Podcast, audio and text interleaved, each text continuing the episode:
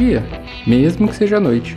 Programa atrasado de novo, né, Nick? Seria uma decepção se eu já não esperasse por isso. É, é, dessa vez eu não vou discordar. Mas pelo menos a gente tá aqui. O, o problema de deixar atrasar uma vez é que as próximas ficam muito mais fácil. É a mesma coisa que faltar na academia. Primeira vez é mais difícil, depois ferrou. Mas então, um programa com dois tópicos hoje. Um completamente inventado e o outro totalmente polêmico. A segunda parte sai só na semana que vem, mas vai ser editado como um programa contínuo para ouvir junto. E faz sentido ser dessa forma? Nenhum sentido. Aliás, faria até muito mais sentido se fossem dois programas diferentes. Mas eu tô aqui no cativeiro, perdendo aos poucos o restinho da minha sanidade e resolvi fazer assim, como um programa só mesmo. Porque, porque sim, porque eu na verdade me importo cada vez menos. Mas antes de tudo, eu preciso comentar um negócio aqui, que, que também não tem nada a ver com nenhum dos dois temas do programa. Solta a música que eu te passei, Nick, por favor.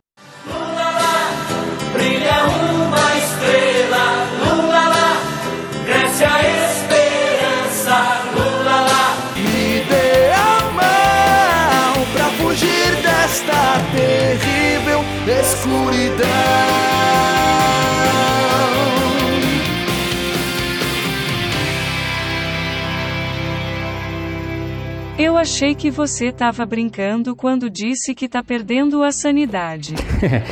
Foi mal. É que essas músicas, elas sempre tocam juntas na minha cabeça. E eu não consigo evitar de emendar uma na outra. Porque eu não sei o final da primeira. Mas agora, é, vocês sabem como toca na minha cabeça, é exatamente desse jeito. Mas ela dessa forma nunca fez tanto sentido antes, né? Seu lulista safado. Eu? Lulista? Mas até os ossos, tá brincando. Eu sempre fui lulista, desde criancinha. Eu nasci lulista. A primeira palavra que eu falei na minha vida foi vote no presidente Lula. Eu nunca critiquei. E vai ser assim até a eleição. Depois, a gente queima os banqueiros e replanta as florestas. Mas que se dane, eu quero o Lula presidente. Primeiro, precisa ter Brasil para governar. Depois a gente pensa nos problemas. É, é ruim para a democracia que a gente tem só uma pessoa capaz de governar a, a esquerda, entre aspas aqui, que não existe ninguém mais de centro do que o Lula, que ele seja tipo um grande salvador, é péssimo. Eu odeio que seja assim. Mas é o que a gente tem. E, e olha a força política do cara. A gente precisa de um discurso do Lula por semana, pelo menos. Porque com o pronunciamento lá de São Bernardo, ele já mudou completamente os rumos da pandemia do Brasil. E ele nem é presidente, ele já tá fazendo muito mais do que o excrementíssimo genocida. Era isso que eu queria comentar. Moro, em sua vara, decretada a mais incompetente do Brasil. Um caso difícil, um caso complexo. Eu que sou leigo, Um um, um ignorante. completo ignorante, levaria, sei lá, mu- muito tempo. Quase 30, 40 segundos pra constatar a parcialidade do Serginho. E os caras levaram o quê? 5 anos? Mas tá bom. Pelo menos a suspensão veio, né? É. Excelentíssimo senhor Sérgio Moro. Tem algo a comentar sobre isso? Nossa, mas tá eloquente o rapaz hoje, né? Muito obrigado pela contribuição, querido Morozinho. Pode voltar pro seu ostracismo agora. Ah, eu tô um pouco melhor com isso tudo, sabe? Tem a carta dos economistas também. No quê? Ah, sim. A carta aberta dos economistas e empresários contra a Covid-19. É, levaram só um ano e 300 mil mortes para se pronunciar, né? Porque só agora que eles começaram a perder dinheiro. E coincide exatamente com o fim do auxílio emergencial e, o empobrecimento dos consumidores. Porque para eles não são pessoas, são os consumidores apenas. Tá vendo, tá vendo como eu tento não ser agressivo aqui? Não passar uma mensagem de ódio contra esse bando de urubu? Como é que eu faço para não xingar a Nick? Mas tá, por que, que você puxou esse assunto? Eh, Seja rápido, porque senão esse programa vai virar sobre comentários de notícias da semana. E essa é uma pauta para outro dia. Qual o seu recado para eles? Obrigada por nada. Já podem queimar no inferno. Cambada de filhos da puta. Opa, de- deu já. Dessa vez eu não vou nem reclamar de ter que censurar seus palavrões, eu achei justíssimo.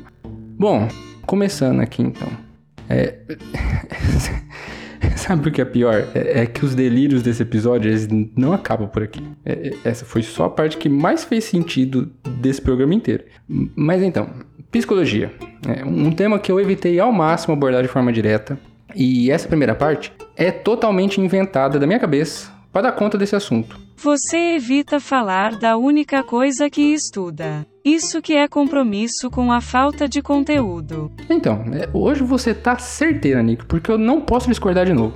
É realmente isso. É, existe uma certa responsabilidade em falar sobre o que a gente estuda. Responsabilidade que eu certamente não quero me preocupar com isso. E eu tenho muito medo também, porque eu não controlo o nível em que as pessoas me levam a sério. E isso deveria variar de acordo com o tema do programa, mas varia de acordo com de pessoa para pessoa. Então, é aí que entra essa nossa primeira parte. Narrador, por favor. Parte 1 Escala celas de classificação dos episódios. A escala celas, como que vai funcionar? É facinho de entender. Vai ser o seguinte: eu vou dar uma nota de 0 a 100 pro quanto eu gostaria de ser levado a sério no programa. É só isso. Zero significa que eu absolutamente não sei do que eu tô falando. E é para ignorar completamente tudo que eu disser. Provavelmente eu tô delirando, por qualquer motivo que seja. 100 seria algo na qual eu estou absolutamente correto. Palavras de pura sabedoria. E você deveria tatuar as minhas reflexões em algum lugar visível do corpo, para nunca deixar de se lembrar delas. Esse nível eu acho um pouco impossível de acontecer, mas ele precisa existir para ficar como critério. Você é obcecado por controle. Isso me parece um problema de autoimagem. Todo mundo se acha psicólogo também, né?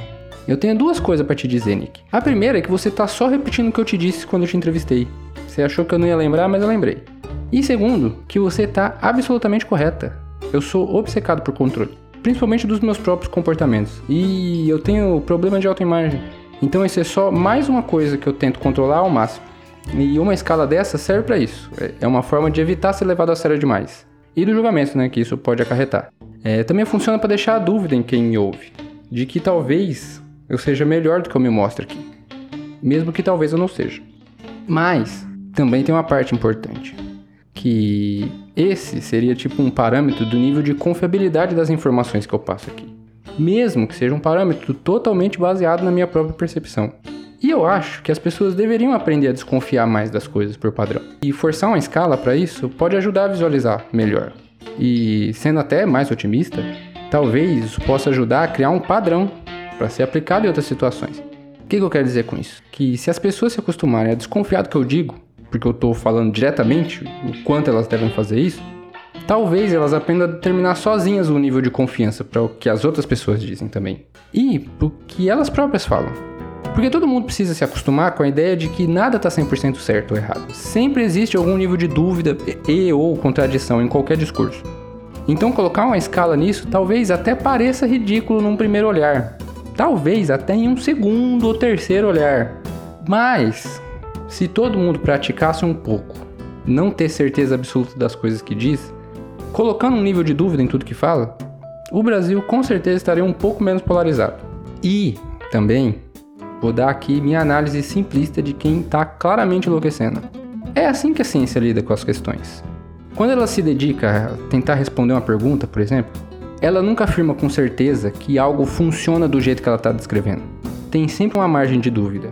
A gente até calcula essa possibilidade de erro, que é a possibilidade de que todo o resultado que a gente obteve, manipulando variáveis e medindo os efeitos, de que tudo isso tenha acontecido por puro acaso. E essa porcentagem do, do resultado ter sido aleatório fica mais ou menos em torno de 2 a 3%, que é o que é geralmente colocado como uma dúvida aceitável, assim, num artigo científico. Mas voltando aqui para a escala em si, né? Como alguns programas se encaixariam nela, por exemplo? Quantas celas de classificação eu daria para alguns clássicos aqui do fluxo mental? Você ainda não explicou da onde veio esse nome ridículo. Ah, sim. Então, celas é o nome da minha unidade. Então, uma celas, 10 celas, 90 celas. E é uma sigla para ser levado a sério. E é também uma lembrança de que eu morei em Goiânia. Mas sobre os programas, então, para dar alguns exemplos. Os de postura científica, por exemplo. Eu garanto 85 celas neles. Então, um 85 significa que eu sei bem do que eu estou falando. Eu posso até cometer alguns erros, mas eles quase certamente não vão mudar o sentido das minhas conclusões. É, os erros vão ser mais confusão simples, nome de termo, essas coisas assim. É, ou então, o mais provável que é simplificações imprecisas, né? Porque para falar aqui de forma mais acessível, eu preciso simplificar, resumir, reduzir. E isso causa alguns erros que, na sua maioria, são relevantes só para quem estuda o tema. Mas ainda assim são erros. Por isso, um 85 eu acho bem adequado. Agora, programas que são ao mesmo tempo opinativos e informativos, mas sobre temas que eu não estudo especificamente, é, como o 16, manipulação da imprensa, e o 28, se tecnologias são maléficas, eu daria uns 70 celas. Pode acreditar na ideia geral, mas provavelmente existe muito mais erros e simplificações aí, que, que pode inclusive mudar um pouco a conclusão, é, ocasionando novas reflexões. Mas dificilmente vai mudar o sentido da conclusão, pode mudar alguma coisinha ou outra. Esse tipo de programa, é, opinativo, informativo, tem uma exceção, que é o 12, que é pai rico, filho rico, pai pobre, que é o sobre capitalismo. Ele seria 70 celas, mas esse especificamente eu mandei para outras pessoas corrigirem antes de eu gravar. Por isso eu posso subir esse nível para 90, porque eu tive respaldo de mais gente. Agora, aqueles em que eu conto histórias, com Histórias do Caçador, que são os episódios 9 e 10, eu dou 20 celas apenas. Curte a narrativa só, eu posso estar inventando tudo ou não, só desapega da verdade nesses casos. Eu incluo nesse balaio aí também os que eu falo de filmes e animes, porque eu simplesmente não pesquiso antes para fazer os episódios. Eu vou tudo de memória porque simplesmente eu não me importo, não é um tema relevante para mim. É, então também só curte a conversa, sem se apegar demais às informações. Explicado, Nick? Até demais. Put papo chato. É, eu não posso ficar me apegando ao que é chato ou não, senão eu começo a não ver sentido de novo em publicar qualquer coisa que Tanto seja. faz. Só começa logo ou vou embora. Tem mais uma coisa antes, Nick. Quantos celas eu vou dar para a segunda parte do programa de hoje? Que toda a primeira parte foi só para isso. Começa a segunda parte antes. Ok, tem razão. Narrador, faz a boa pra nós.